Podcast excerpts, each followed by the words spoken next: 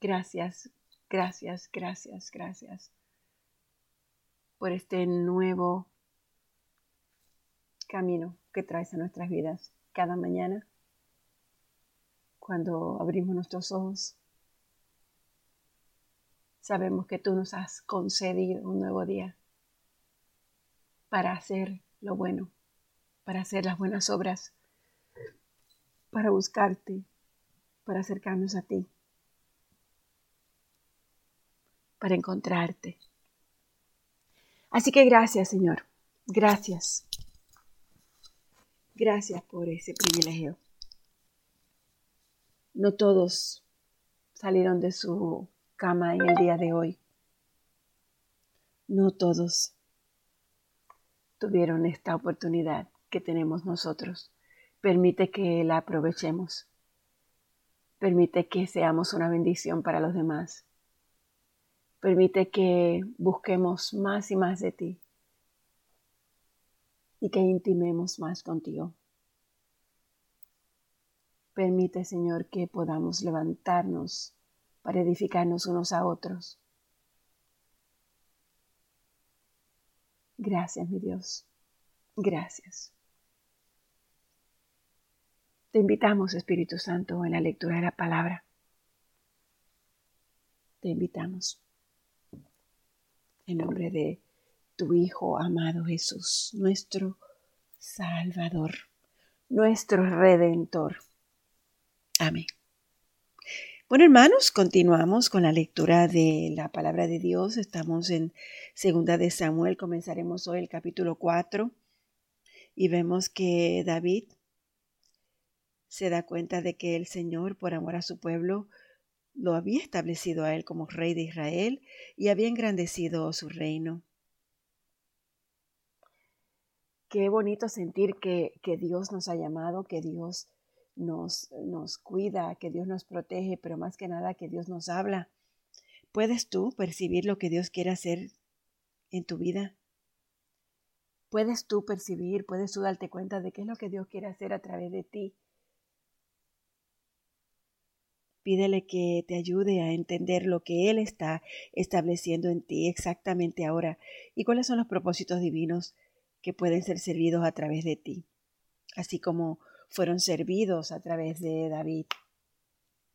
Otra cosa que vamos a, aprender en el día de hoy en 2 de Samuel capítulo 4 es la historia del hijo menor de Jonatán llamado Befiboset. Vamos a ver la, lo que sucede con él, pero además de eso vamos a ver cómo Dios se manifiesta en poder y en gloria y cómo Dios cuando hace una promesa sobre nuestras vidas, un llamado sobre nuestras vidas, ese llamado se manifiesta y se hace verdad. Quiero que a través de toda esta lectura de ahora en adelante, que podamos ver la gloria de Dios sobre nuestras vidas, que podamos ver claramente el transcurso de la vida del hombre y la manifestación del poder de Dios sobre ella y el propósito de Dios sobre el mundo, sobre su creación. Vamos a tratar de, ver más allá de lo que leemos, más allá de las palabras, sino ver exactamente los propósitos de Dios. Yo sé que, que el Señor, en el nombre de Dios, en el nombre de Jesucristo, hoy abrirá nuestro discernimiento y nuestro entendimiento de su palabra. Bueno, capítulo 4 cuando Isboset, el hijo de Saúl, se enteró de la muerte de Abner en Hebrón, se acobardó y todo Israel quedó paralizado de miedo. Ahora bien, había dos hermanos, Baana y Recab, que eran capitanes de los destacamentos de asalto de Isboset. Eran hijos de Rimón, un miembro de la tribu de Benjamín que vivía en Beerot. La ciudad de Beerot ahora forma parte del territorio de Benjamín porque los habitantes originarios de Beerot huyeron a Gitaim, donde todavía viven como extranjeros. Jonatán, hijo de Saúl, tuvo un hijo llamado Mefiboset, quien quedó lisiado de niño. Cuando Mefiboset tenía cinco años, llegó la noticia desde Jezreel de que Saúl y Jonatán habían muerto en la batalla, y al enterarse la niñera tomó al niño y huyó pero en el apuro se le cayó y el niño quedó lisiado. Cierto día Recap y Baana, los hijos de Rimón de Berot, fueron a la casa de Isboset cerca del mediodía, mientras él dormía la siesta. A la portera, quien había estado zarandeando trigo, le dio sueño y se durmió. Así que Recap y Baana pasaron desapercibidos. Entraron en la casa. Entraron en la casa y encontraron a Isboset dormido en su cama. Lo golpearon, lo mataron y le cortaron la cabeza. Luego la cabeza Luego tomaron la cabeza y huyeron durante la noche a través del valle de Jordán. Y cuando llegaron a Hebrón, le presentaron la cabeza de Isboset a David y exclamaron: Mire, aquí está la cabeza de Isboset, el hijo de su enemigo Saúl, quien intentó matarlo. El Señor le ha dado hoy a mi Señor, el, al rey, venganza sobre Saúl y toda su familia. Pero David le dijo a Recab y a Baana, el Señor, quien me salvó de mis enemigos, es mi testigo. Una vez alguien me dijo, Saúl ha muerto, pensando que me traía buenas noticias, pero yo lo agarré y lo maté en Ciclac. Esa fue la recompensa que le di por sus noticias. ¿Cuánto más debo recompensar a los hombres malignos que mataron a un hombre inocente en su propia casa y mientras estaba en la cama? ¿No debería hacerlos responsables de su sangre y así liberar al mundo de su presencia? Entonces David ordenó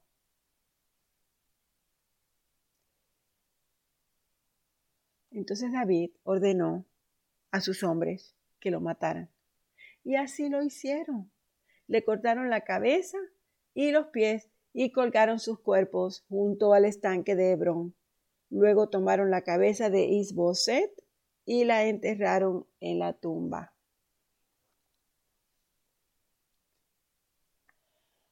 David, rey de todo Israel.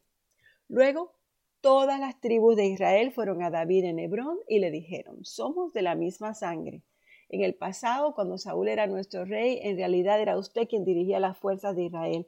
Y el Señor le dijo, tú serás el pastor de mi pueblo Israel y tú serás el líder de Israel. De modo que allí en Hebrón el rey David hizo un pacto ante el Señor con todos los ancianos de Israel y lo ungieron rey de Israel. David tenía 30 años cuando comenzó a reinar y reinó 40 años. Había reinado sobre Judá desde Hebrón siete años y seis meses y desde Jerusalén reinó sobre todo Israel y Judá por 33 años. Luego David guió a sus hombres a Jerusalén para pelear contra los jebuseos, los habitantes originarios de esa tierra que vivían allí. Los jebuseos se mofaban de David. Jamás entrarás aquí. Hasta los ciegos y los cojos pueden impedir que ingreses. Pues los jebuseos pensaban que estaban a salvo. Pero David tomó la fortaleza de Sión, la que ahora se llama ciudad de David, y el día del ataque David les dijo a sus tropas, odio a esos jebuseos cojos y ciegos. Todo el que ataque la ciudad, que haga su entrada por el túnel de agua. Este es el origen del dicho, ni el ciego ni el cojo pueden entrar en la casa. Así que David hizo de la fortaleza su casa y la llamó la ciudad de David extendió la ciudad comenzando desde los terraplenes y continuó hacia adentro. David hacía cada vez más poderoso, se hacía cada vez más poderoso porque el Señor Dios de los ejércitos celestiales estaba con él. Luego Hiram, rey de Tiro, envió mensajeros a David junto con madera de cedro, así como carpinteros y canteros, quienes construyeron un palacio para David. Entonces David se dio cuenta de que el Señor lo había confirmado como rey de Israel y que había bendecido su reino por amor a su pueblo Israel. Después de mudarse de Hebrón a Jerusalén, David tomó más concubinas y esposas. Y ellas tuvieron más hijos e hijas. Estos son los nombres de los hijos de David que nacieron en Jerusalén. Samuá, Sobab, Natán, Salomón, Ibhar, Elisua, Negev, Jafía, Elisama, Eliada y Elifelet. Cuando los filisteos se enteraron de que David había sido ungido rey de Israel, movilizaron todas sus fuerzas para capturarlo, pero le avisaron a David que venían, así que entró en la fortaleza. Los filisteos llegaron y se desplegaron por todo el valle de Refaín. Entonces David le preguntó al Señor, ¿debo salir a pelear contra los filisteos? ¿Los entregarás en mis manos? El Señor le contestó a David, sí, adelante te aseguro que te los entregaré. Entonces David fue a Baal, Perasim, y allí derrotó a los filisteos. El Señor lo hizo, exclamó David. Él irrumpió en medio de mis enemigos como una violenta inundación. Así que llamó a ese lugar Baal Perasim, que significa el Señor que irrumpe.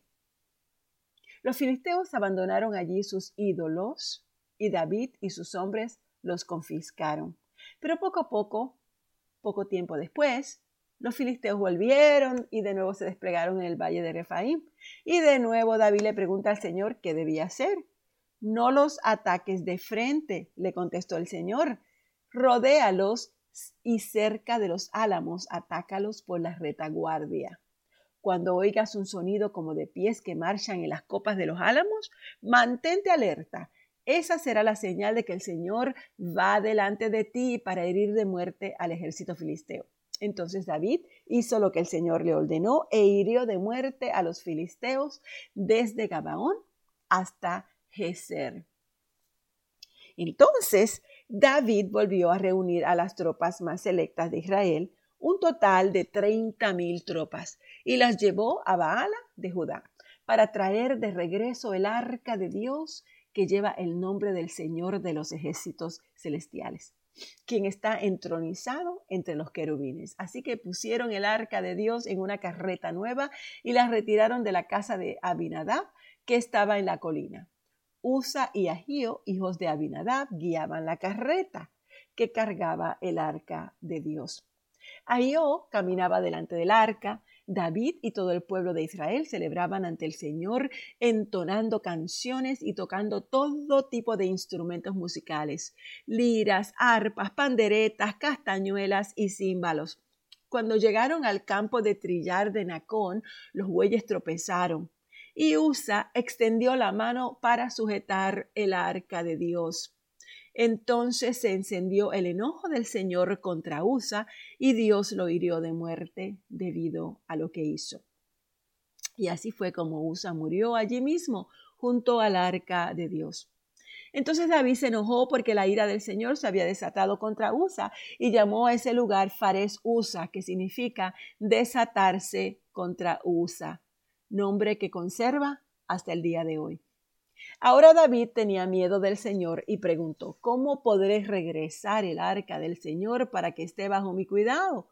Por lo tanto, David decidió no trasladar el arca del Señor a la ciudad de David, sino que la llevó a la casa de Obed Edom en Gad.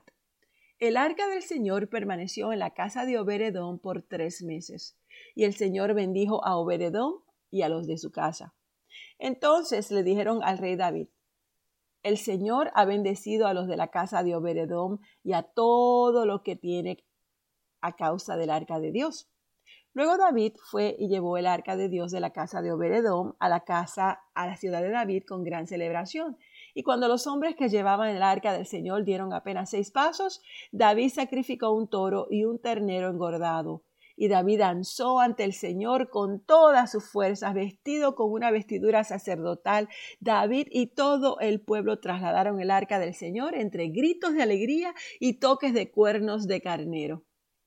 Entonces, cuando el arca del Señor entraba a la ciudad de David, Mical, la hija de Saúl, se asomó por la ventana. Y cuando vio que el rey David saltaba y danzaba ante el Señor, se llenó de desprecio hacia David. Así que trasladaron el arca y la colocaron en su lugar dentro de la carpa especial que David le había preparado.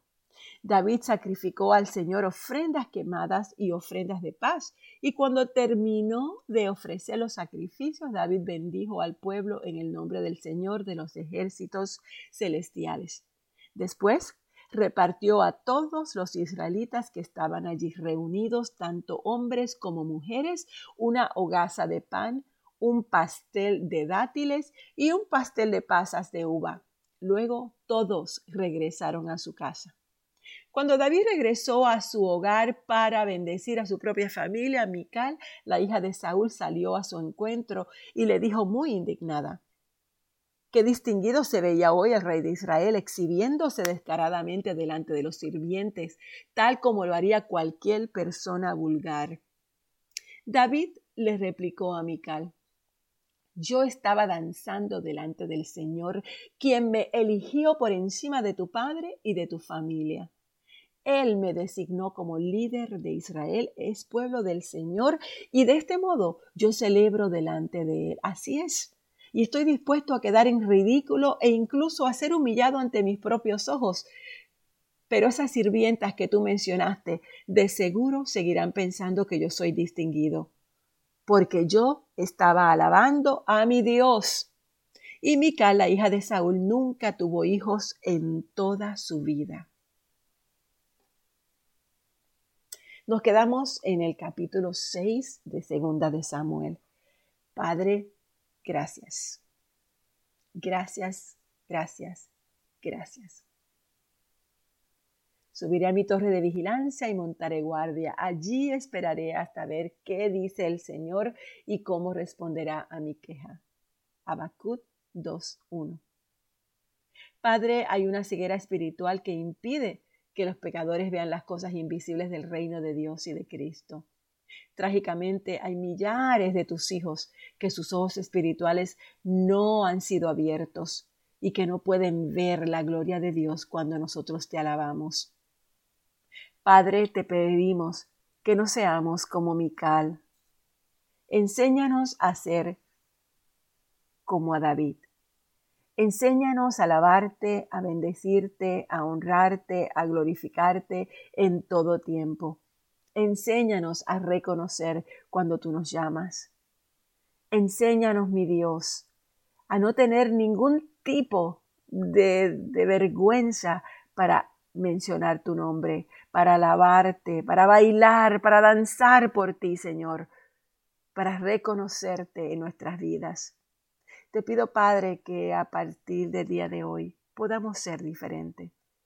Que a partir del día de hoy podamos reconocer tus bendiciones, podamos verte en todo, Señor, en las personas que se cruzan en nuestro camino, en todo, mi Dios, en la naturaleza, en el sol, en la sombra, en la lluvia y en la sequía en la alegría y en la tristeza, en la salud, Señor, en la enfermedad, en la libertad y cuando estemos atrapados, mi Dios. Padre, tú eres nuestro Dios, tú eres nuestro Rey, tú eres nuestra luz. Enséñanos, Señor, cada día, cada día, mi Dios, a tener ese denuedo de venir a ti de sacrificar nuestra comodidad, de sacrificar, Señor, la, tener excusas, mi Dios, para no rendirte todo el homenaje, homenaje, todo el honor, toda la gloria que tú mereces. Padre, permite que podamos perder toda esa comodidad que, que muchas veces nos ata las manos. Enséñanos, Señor. Tú, mi Dios, no piensas dos veces cuando tienes que rescatarnos. Tú, mi Dios, tú no piensas dos veces cuando tienes que extender tu mano para dejarnos saber cuánto nos amas. Sin embargo, nosotros, Señor, te ponemos a un segundo, tercero, cuarto, quinto plano. Lo demás es más importante que tú. Te pido, mi Dios, que nos enseñes a ponerte en todo, en todo lugar, Tú no solamente eres el primero, eres el segundo, el tercero, el cuarto. Tú eres todo, mi Dios. El todo por el todo eres tú. El día que lo hagamos, Señor, podremos ver tu gloria derramada sobre nuestras vidas. Gracias, mi Dios. Gracias. Te pido, Señor, que hoy, hoy, mi Dios, hagamos un compromiso contigo. El compromiso de tenerte a ti como nuestra prioridad, como nuestra única prioridad. Esto te lo pido, Padre, en nombre de tu Hijo Jesucristo. Amén.